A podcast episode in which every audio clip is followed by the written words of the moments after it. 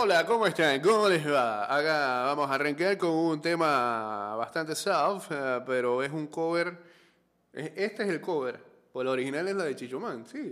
Nah, no te puedo creer. ¿En serio?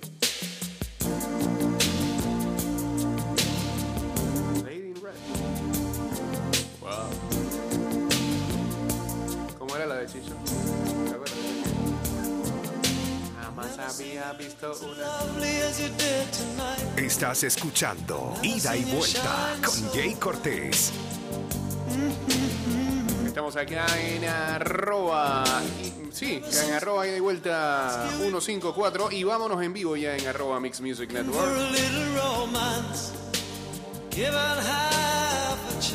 229-0082. Guachateamos en el 6112-2666. Yo soñé.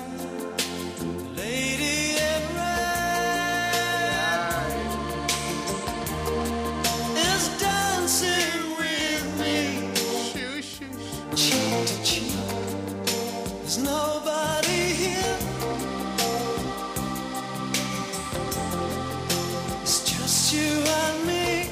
con ustedes. Ah, no.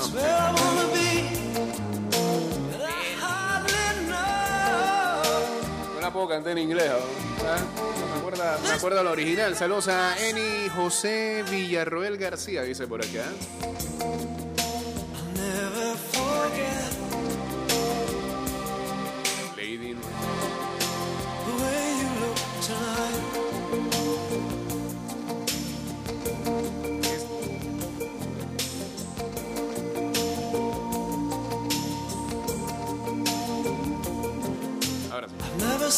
Estimado usuario, durante tu viaje en el metro, refuerza tu protección para evitar el COVID-19. Usa la mascarilla correctamente. Pantalla facial que cubra ojos, nariz y boca. Viaja en silencio. Recuerda que la pantalla facial no reemplaza el uso de la mascarilla, así que no bajes la guardia. Cuidándote, nos cuidamos todos. El metro de Panamá. Saludos a Rafael Antonio también uniéndose por acá. Such a feeling, of complete and utter love as I do tonight, Ay, ay, ay. lady in red, A ver, quieren hablar de grandes ligas. ¿ah? Calma. Me manda acá el profesor Cloroformo. Eddie Rosario se une a Marquis Grison, año 1995. Estamos en tercer año. eh, como los únicos jugadores de los Bravos de Atlanta con 10 o más imparables y dos o más cuadrangulares en un partido. Ah, en cuatro partidos de postemporada en una sola temporada. Eh, En un span, o sea, tiene que ser del partido 1 al 4. never forget. En esos cuatro partidos, Eddie Rosario ha hecho eso. Si los Bravos ganan hoy, o si los Bravos ganan la serie, que no voy a decir todavía nada, pareciera, pero no voy a decir nada. Si los Bravos ganan la serie, tiene que ser el MVP.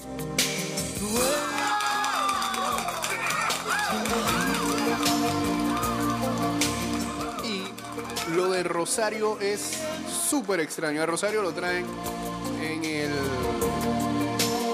en el deadline de los cambios. De Cleveland, casi ni jugaba.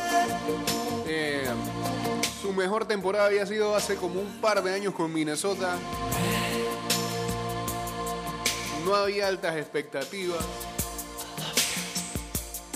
No cuando, cuando vino, ni siquiera, ni siquiera eh, le ganó el puesto a alguien. Eh, creo que tuvo que esperar para debutar. No sé si porque tenía COVID o qué, pero lo utilizaban simplemente de bateador emergente en algunos partidos, ni siquiera en todos, en algunos partidos. Un par de lesiones ahí, comenzaron a darle la oportunidad. Y todavía cerrando la temporada regular no era que jugara todos los días.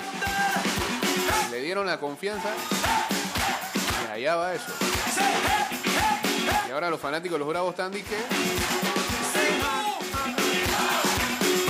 como si. Está como si estuviera en un resort de playa ahora mismo.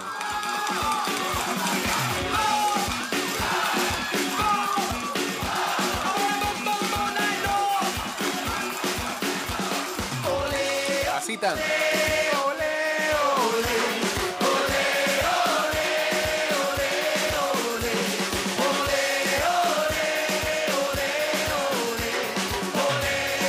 El collar de, de, ay.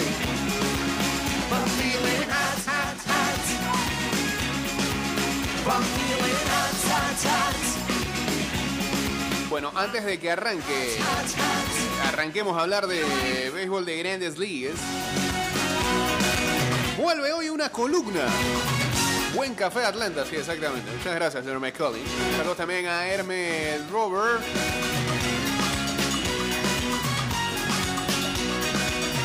Vuelve hoy una columna. eh, y es que hoy hay un evento muy importante. Al mediodía. En Arabia Saudita es, ¿no?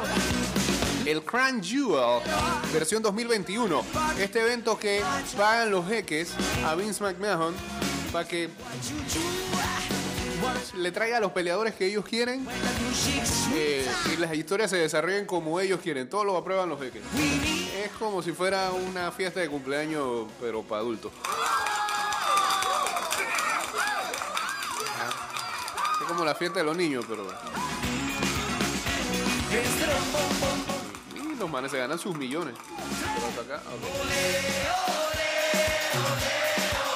Entonces con la columna de Tommy que se titula así la previa de Crown Jewel 2021. Adelante. Buenos días, Jay Cortés. Buenos días a todos los oyentes de Ida Vuelta. Sean bienvenidos a una nueva columna de wrestling. Luego de una semana donde estuvimos remando la CL, el fin de semana Eso es. remando NFL y ahora también estamos remando NBA porque Eso. parece que no hay tiempo para más nada. Vamos a hablar del evento Crown Jewel, la joya de la corona, que se va a estar realizando el 21 de octubre en dos días. Es el evento muy, ya muy famoso por, por el que la WWE va a Arabia Saudita. Lo que pasa es que Tommy lo este año el tiempo. evento va a ser en el Mohamed Abdu Arena on the Boulevard, Ok. el cual contará con la siguiente cartelera. A ver. Primera lucha mano a mano Mansur, que aparentemente por lo que yo sé es medio local, contra Mustafa Ali. Una lucha de la más racista y clasista que pueda haber. Muy Medio Oriente. Los de lejano oriente son los que van a abrir Sí. el evento. Pero ¿por qué racista? Luego continúa la riña Edge versus Seth Rollins en un combate Hell in a Cell, donde ojalá sea mucho mejor que el de WrestleMania para el gusto de todos los fanáticos. Luego vamos a tener la final de la reina del ring, básicamente. La versión femenina de este famoso torneo entre la británica Doudrop contra la latina Selina Vega. Luego la final del Rey del Ring, que este año en esta versión, pues la final será entre Finn Balor contra Xavier Woods. Se rumora mucho que va a ser la coronación de Xavier, ya que es el único miembro de New Day Que no ha ganado no ha tenido un Mm. título mundial. Individual. ¿Lo ven ustedes a él como un contendiente serio a un título mundial? No lo dejamos ahí. Birria Siguiente combate, No Holds Bar, básicamente una lucha extrema entre el panameño Bobby Lashley contra Goldberg, que una que su entrevista. hijo va a estar en su esquina dándole apoyo moral. Vamos a ver si Goldberg no lesiona al panameño, ya que Goldberg cada vez que lucha en Arabia Saudita es un desastre. Luego, campeonato de la WWE, mano a mano, Big E, el campeón, defiende contra Drew McIntyre. Siguiente combate, lucha de parejas por el campeonato de parejas de Raw. Los campeones RK Bro, Randy Orton y Riddle contra AJ Styles y Homos. Vamos a ver si los goles que mete en Europa también los mete acá en la WWE. Lukaku. Luego tenemos una triple amenaza por el campeonato femenino de SmackDown. Becky Lynch, la campeona, defiende contra Bianca Belair y Sasha Banks. Aparentemente ya se vacunó. Y en el evento estelar, la lucha que se ha Como estado cocinando con mucho morbo, porque ahora no se sabe si Paul Heyman está con uno, está con el otro. Eso lo vamos a ver ese día lucha mano a mano por el campeonato universal de la WWE. El campeón, el jefe de la mesa, el odiado más odiado, Roman Reigns contra Brock Lesnar. que ahora vino con una nueva actitud, que si la moñita, que se dejó la barba, Sí, sí, sí. ahora incluso habla, ha avanzado Habla mucho ese personaje. Correcto. Así que vamos a ver qué nos trae este evento, que hay que reconocer que la WWE ha hecho mucho, ya que es un lugar donde prácticamente en el primer evento no hubo lucha de mujeres y no había mujeres en el público. Ya en el segundo evento había mujeres en el público y hubo un combate femenino en el cual las que estuvieron involucradas tuvieron que vestirse desde el cuello hasta los tobillos, no enseñar nada. No sé cómo va a ser esta versión, si ya las van a dejar vestirse un poquito más atrevidas, no sé, aparentemente la plata puede más que la religión. No sé qué opinas tú de este evento, Jay. que Usted se está metiendo mí en aguas que debemos salir. por ver todo Sí. lo que estos jeques quieren ver, la WWE se los trae. Saludos a todos y que tengan una excelente semana. Muchas gracias. en dos días con los resultados. Muchas gracias, señor Tommy. Bueno, el día de mañana creo que.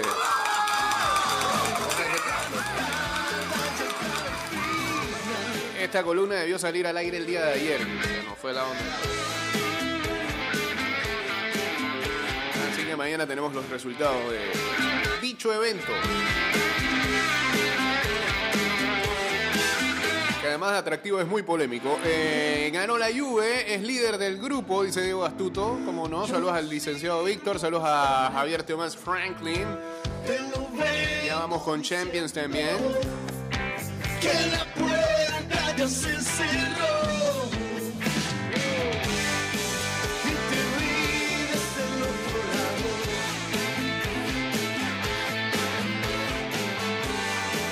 Eres víctima del pasado y no tarda en llegar. Pero arranquemos entonces con ah, las grandes ligas. Ayer, ah, Eddie Rosario ha traído a los Bravos de Atlanta al borde de la Serie Mundial. Atlanta venció a los Dodgers nueve carreras por dos en el juego número 4 de mm, la Serie de Campeonato de la Liga Nacional en el Dodger Stadium este miércoles, llevando a los actuales campeones defensores al borde de la eliminación. Bravos ahora comandan la Serie 3-1 y buscan clasificar o conseguir su banderín número 18 de la Liga Nacional, el primero en 22 años. Ese juego será el día de hoy. ¿no? Rosario que fue adquirido de Cleveland en el trade deadline, como decíamos. Más que nada para reemplazar a Pablo Sandoval, que era el bateador emergente, se ponía un eh, se ponía una cuestión de oso panda en el dogout y, y lo terminaron votando. Pobre. Fue la estrella del show eh, cuando se fue de 5-4 con 4 imparables y 4 empujadas. Finalizó a tan solo de conectar un doble para el ciclo. Y lo estaban remando en ese noveno episodio para que conectara el doble sus compañeros. Even when she was giving head, she says, hey, babe. Entonces pasó un poquito de fuerza. Fue honrón said, hey, babe, take a walk on the wild side. And the colored girls go do do do do do do do. En vez de ese doble, entonces conectó dos cuadrangulares, incluyendo el punto de exclamación en la novena entrada. ¿Quién necesita el ciclo? Cuando se pega un dinger. In the ah. air, right field, hit well, and this one is up and out. A home run for Rosario.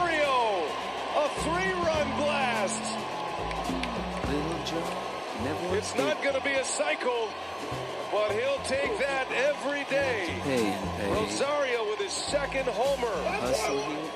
A four-hit night. And the Braves busted. Take a walk on the wild side. La risa que tienen micrófono por todos lados y cuando saben que los jugadores se pueden salir con una locura, van bajando esa cuchilla.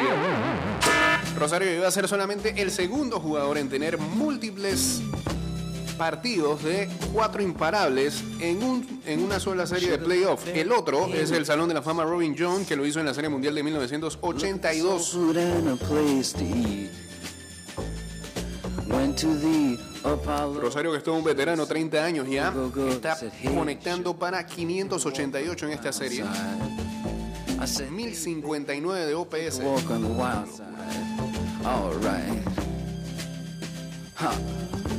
Rosario es el primer jugador en la historia de la postemporada con dos o más cuadrangulares, un triple y un imparable en un partido. En otras palabras, eso es todavía más difícil que conseguir el ciclo. Then I guess she had to crash. Valium would have helped that patch. I said, hey, babe, take a walk on the wild side. Así que bueno, hoy, el partido número 5, los Bravos enviarán a su mejor lanzador, Max Fried. Y los Dodgers todavía no anuncian abridor. Podría ser Max Scherzer. Saludos a los amigos de que están hablando. Sí, ya. Abierto más Franklin también.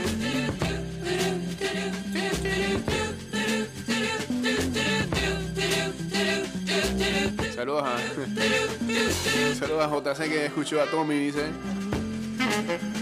Qué bien.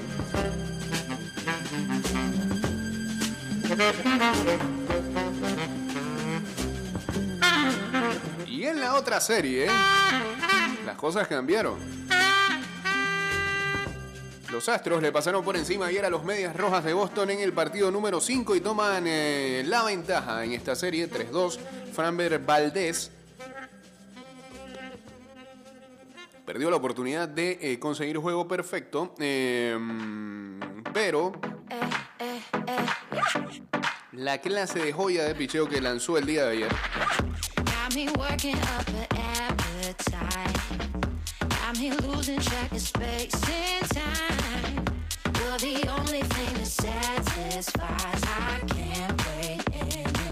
y los Astros derrotaron nueve carreras por uno este miércoles a los Medias Rojas de Boston. Ahora están eh, con ventaja de 3-2 en la serie y la serie viaja al Minute Maid Park en Houston. Perfecto en cuatro entradas. El zurdo de los Astros consiguió un blanqueo, o por lo menos este, lanzó Ah, hasta el séptimo había blanqueado al equipo de Boston y solamente le había permitido dos imparables. Y llegó a ser el primer lanzador en esta postemporada en completar ocho entradas. Algo atípico en el over que estamos viendo en cada serie. Jordan Álvarez conectó tres imparables y empujó tres carreras para Houston, que solamente necesitan una victoria para poder clasificar a su segundo o a su segunda serie mundial en los últimos tres años. Mientras tanto, Boston necesita una victoria más para forzar el séptimo y decisivo partido.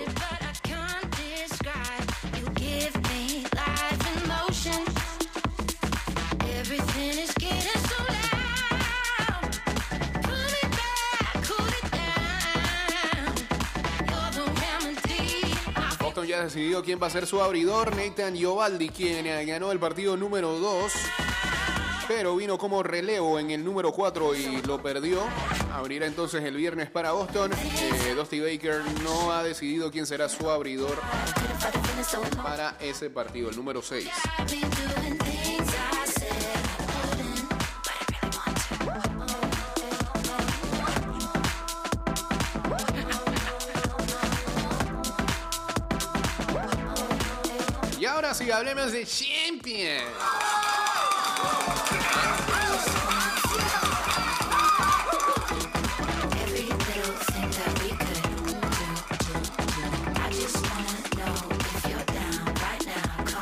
Show me. Hablemos de Champions y de fútbol internacional. Primero, Ansu Fati todavía dice que no ha hecho nada, pero el extremo del Barcelona fue renovado hasta el 2027 y con el 10 en la espalda pide seguir su camino. Cláusula de recesión también tasada en un billón de euros. Le tienen miedo al PSG, decía un amigo ayer.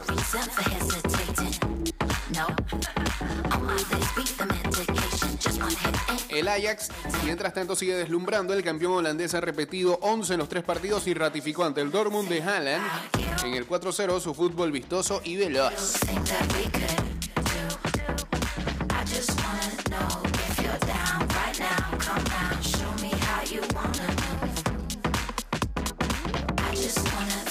Fútbol ante un cisma mundial, la FIFA pospone a diciembre la búsqueda de un consenso para una Copa del Mundo bianual al que se oponen la UEFA, Federaciones Sudamericanas y la Asociación Europea de Clubes. Infantino, por Dios, qué desastre. ¿Qué cosa? Todos somos brave hoy en el trabajo para que sepas. ¿Por qué? Oigan a los Dodgers allá. No manden sal, nada más les pido. Yo lo único que sé, de algo estoy seguro, es que la cantidad de gente que le va a ir al equipo que pase de la Liga Nacional es una cosa impresionante. Salvo los que son fanáticos de los Medias Rojas, pero la cantidad de yanquistas que se van a meter en el, en el barco del equipo que clasifique de la Nacional.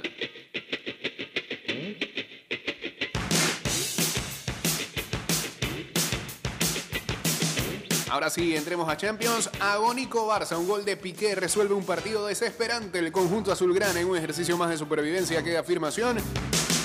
Se impuso ante un inofensivo Dinamo de Kiev en un despoblado Camp Nou. Horrible. Tres tiros al arco nada más del Barça. El Kiev ni siquiera tiró al arco.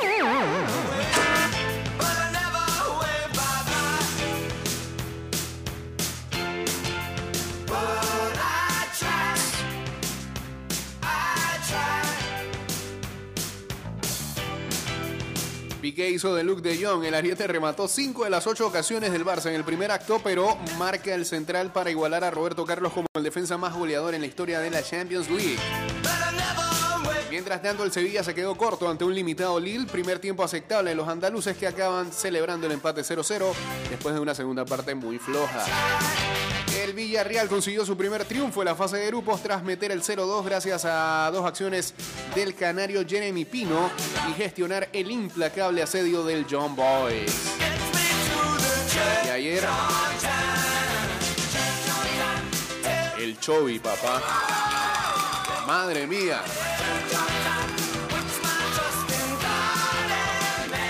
Los Diablos Rojos remontaron ante el Atalanta tras irse 0-2 al descanso. Le dieron vuelta y lo ganaron 3-2. Mientras tanto, goleadas del Bayern y del Chelsea y apurada victoria de la Juventus.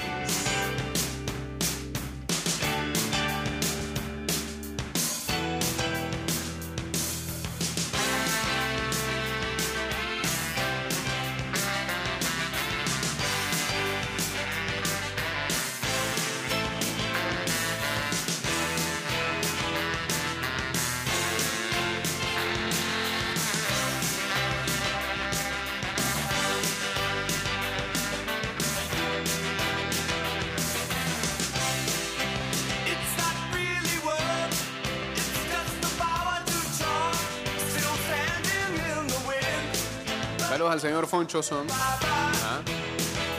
Ah, pero qué. Ah, pero qué.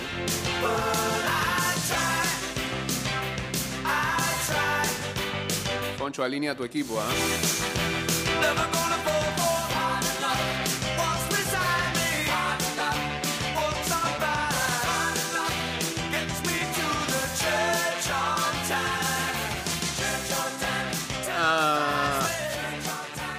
Que qué. Ah, que ya sí. Bueno, me habían dicho eso. Anoche me escribieron y me dijeron eso y que posiblemente no haya programa el día de hoy, pero por lo visto en la madrugada todo se arregló. Así que. Don't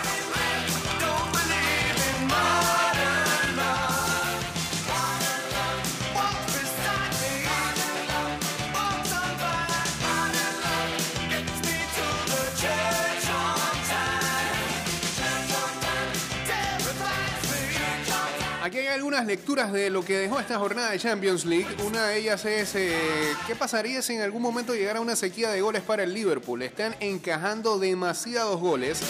Eh, vienen de eh, estelarizar quizás el mejor partido o el más emocionante de todo lo que va en la Champions en ese 2-3 ante el Atlético de Madrid. En sus últimos ocho partidos en todas las competiciones, Liverpool ha concedido dos o más goles en cuatro de ellos. Contra el Milan, contra el Brentford, contra el Manchester City y ahora contra el Atlético. con Salah absolutamente destruyendo a sus oponentes, el Liverpool se puede dar eso- eh, esos lujitos. Pero en algún punto, en algún punto de la temporada, cobrar muy caro, así que cuidado Liverpool. La otra lectura es que el PSG aún le falta un plan claro para establecer los juegos. Y en verdad es que no puede estar dependiendo de Messi o de Mbappé para resolver su partido, porque sinceramente este, se le complican demasiado. Y por suerte están siendo el líder de ese grupo, aunque pareciera que no lo merecieran a la hora de, de uno chequear sus partidos, ¿no? Sufren demasiado.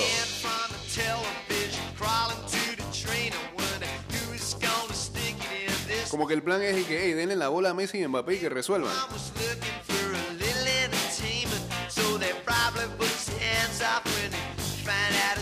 Seguramente todavía este, el plan debe mejorar cuando Neymar esté en forma, se envuelva en el modelo de ataque del grupo, pero algo está fallando ahí.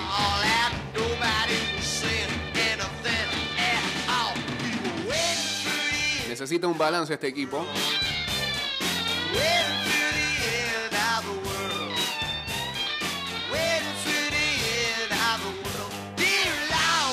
Messi, Mbappé y Neymar pueden eh, entregar goles, pero lo que Pochettino haga con el resto de su escuadra determinará cuán exitoso será este PSG en la temporada.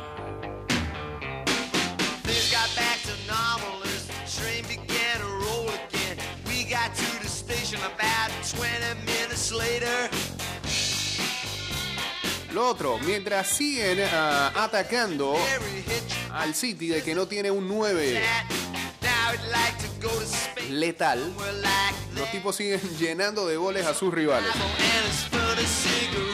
Para muestra,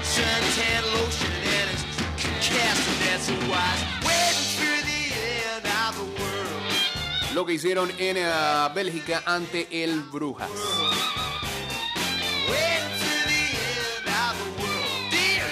Phil Foden siendo su falso 9 really started something. hizo que el City dominara eh, para llevarse una victoria de 1-5. Está pasando por un muy buen momento el jugador de 21 años.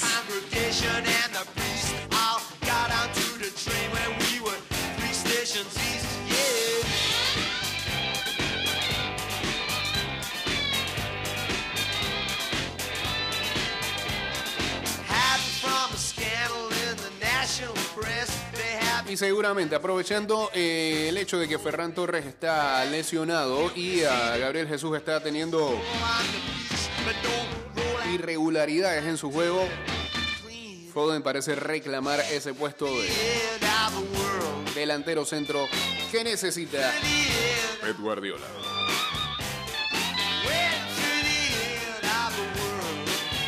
Mientras tanto, el retorno del Milan a la Champions League eh, está a nada de ser ah, un desastre. A pesar de su gran inicio en Serie A, los Rossoneri han ah, fallado en esta vuelta a la Champions League. Están casi cerca a la puerta de salida. Los hombres de Stefano Pioli llegaron a Portugal con su mejor oportunidad para asegurar ah, los primeros puntos en esta Champions League desde el 2014. Ah, sin embargo, em, cayeron ante el Porto y siguen sin puntos en ah, lo que va de esta Champions League.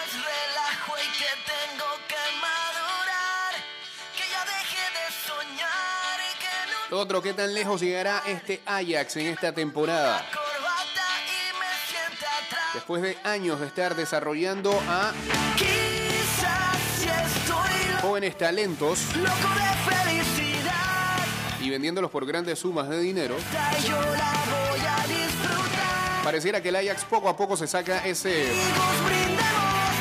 tag de caballo negro y quiere levantar la mano como contendor.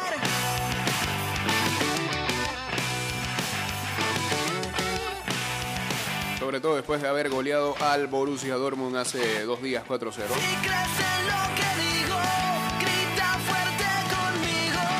Entre la Eredivisie y la Champions League, Ajax ha anotado 43 goles en 12 partidos y solo ha permitido 3. Locura.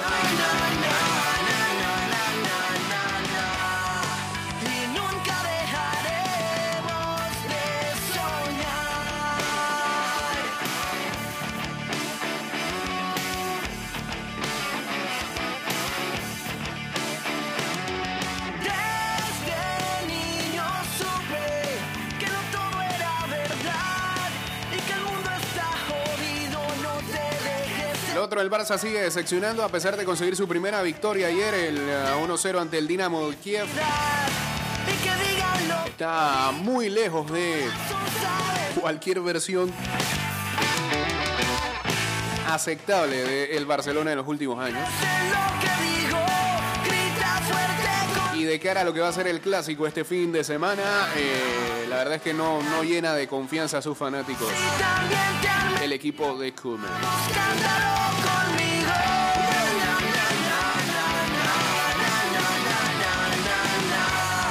Cristiano Ronaldo al rescate de Solskjaer de nuevo, por supuesto. Por segundo partido consecutivo en Champions League.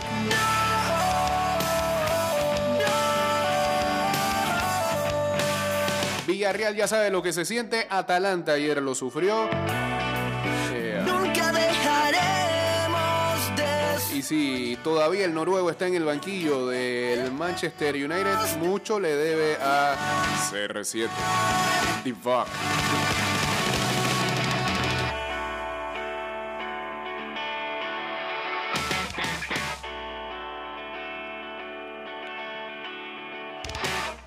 Lo otro, qué buena versión de Matías de Siglio en ah, la Juventus. conmigo. El jugador de 29 años ha contribuido directamente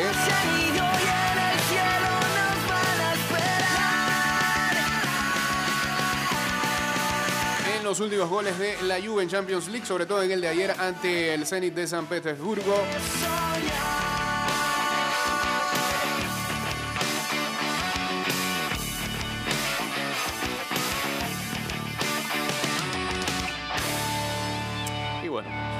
Son las lecturas principales de lo que nos dejó este match day. Acá se está quedando la batería. Este match day de Champions League. Solo repasemos cómo están las tablas de posiciones en el grupo A. PSG es líder con 7 puntos, Manchester City segundo con 6, el Brujas tiene 4 y el Red Bull Leipzig no tiene puntos. En el grupo B, Liverpool es líder con 9 puntos, Atlético Madrid y Porto tienen 4 y el Milan sigue sin sumar. En el C, Ajax líder con 9 unidades, Borussia Dortmund segundo con 6, Sporting Lisboa 3 y Besiktas sin puntos. En el D, Sheriff Tiraspol, que lo creería después de 3 partidos, 6 puntos líder, Real Madrid también está ahí, pero como perdió con el Sheriff, segundo. Inter eh, de Milán es tercero con 4 y el Shakhtar Donetsk último con un punto. En el E, Bayern Múnich pleno de puntos con 9, Benfica segundo con 4, Barcelona es tercero con 3, Dinamo Kiev de 1. Si el Barça sigue jugando así, de eso va directo a Europa League. ¿Cambiará de alguna manera su suerte, por lo menos para quitarle ese segundo lugar al Benfica? Cuidado, porque ese Benfica no se ve tan mal, a pesar de que ayer fue goleado por el Bayern Múnich, esa goleada para concretarse bastante duró. El grupo F Manchester United tiene 6 puntos, Villarreal es segundo con 4, Atalanta también tiene 4, John Boys es último con 3. Y en el G, Red Bull Salzburgo, sorpresa, 7 puntos. Sevilla, 3 puntos, parece Club Deportivo del Este acá. El Lille tiene 2 y el Wolfsburgo tiene 2.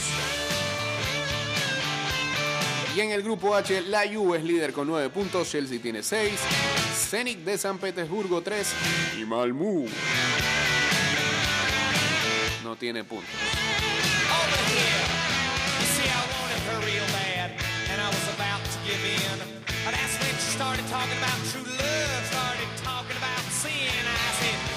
Estás cansado de escuchar a Mr. Roboto. Esa es la clásica. Y bueno, ya cerremos esta etapa de Champions League con quienes lideran la fantasy. Saludos a Dorian Fedora, a Boris Tejera también. Tejera, Tejera.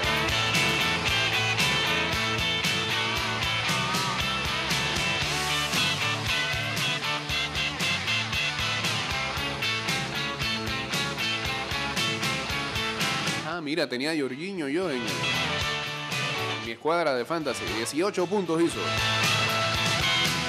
En la fantasy de ida y vuelta, esto no es un juego de Carlos Bastos, hizo 251 puntos.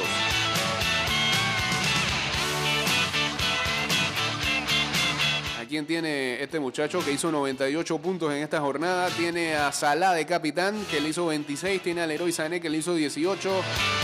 Eh, tiene a Haller, que hizo 10. Sumó bien ahí. En el segundo lugar, Plaza Amador 507 de Javier Gordón tiene 249 puntos. House Duivendak de Oscar alias Cinegallo tiene 231 puntos. Crisol Fútbol Club de Germán Joe 224 y eh, Fútbol Club Ricarcionale de Raikar tiene 224 puntos. Ese es el top 5. Y en el último lugar,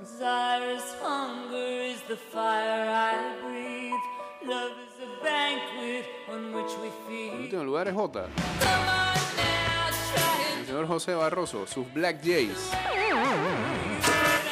Solo hizo 44 puntos en esta jornada. En total tiene 128. Pero claro, tiene ese equipo lleno de puros jugadores del Barça. Confió en Ansu Fati, que nada más hizo un punto. Y confió en Memphis, que nada más hizo dos. Y tiene, y tiene también a, a De Jong, que hizo tres. Ese fue el mejorcito. Su mejor jugador, Kyle Walker, que eh, lo tenía de capitán. Imagínate, pone capitán un defensa. Bueno, pues, está bien, porque de verdad ese fue el que le sumó más. Como hizo 9 puntos, se lo dobló en 18. Ahí. Love is an angel disguised as lust. Here in our bed until the morning comes.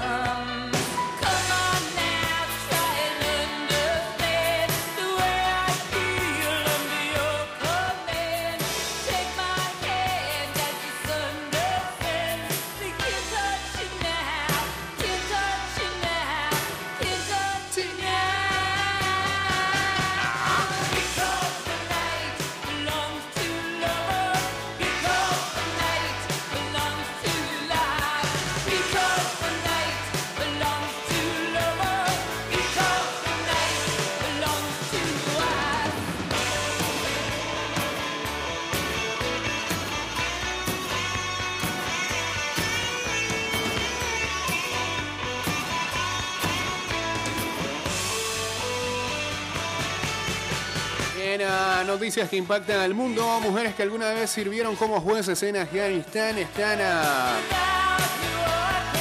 prácticamente escondiéndose. Temen de que haya venganza por parte de los hombres que alguna vez sentenciaron.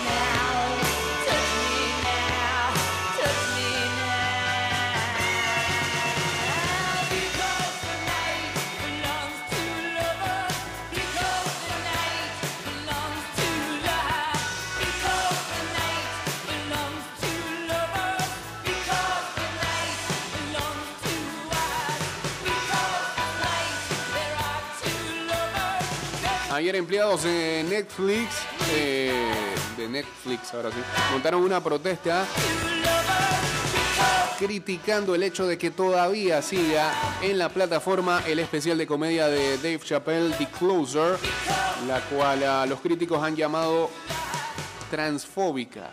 Eh, Tex Arandos, eh, el co-chief de Netflix, eh, apoyó a Chappelle en memos a empleados y ha dicho que su especial no va a ser bajado de la plataforma. Em, dice también que eh, están defendiendo la decisión de la compañía y no creen que este especial caiga en un discurso de odio.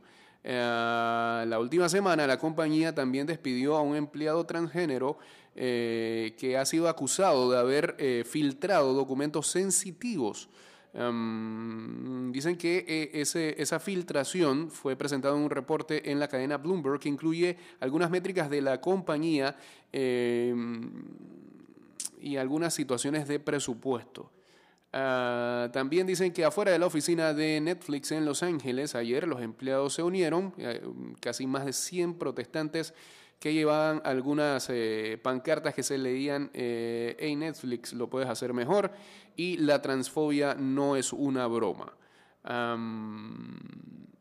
Dice que eh, algunas de las demandas de los empleados incluyen que se contrate a más gente transgénero y la adición también de algunos, eh, algunos, algunas, ¿cómo se podría decir? Algunos avisos de, eh, de warning que indiquen que algunos programas tienen algún contenido transfóbico. Eso es lo que piden. Bueno, no he visto The Closer, me han dicho que está, algunos me dicen que está buenísima. Eh, la gente que se ofende, pues le digo que se ofende, pues no sé. Este, así que a- a- habrá que revisarla para ver. Eh, antes del kickoff te digo, en cubre o no cubre hoy por Twitter. Juego está feito para calcular. Bien, gracias, profesor Cloroformo. Oye, eh, el Thursday Night Football enfrenta a los Cleveland Browns que van con Casey Keenum porque Baker Mayfield este, está lesionado y enfrentará a los Denver Broncos. Sí, la verdad que el partido como que no llama la atención. Yo, yo- yo no voy a ver nada porque yo voy a estar en UCC.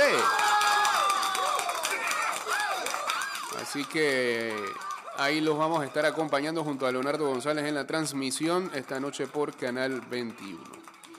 Señores, que tengan excelente jueves. eh, espero estar eh, bien acá para poder.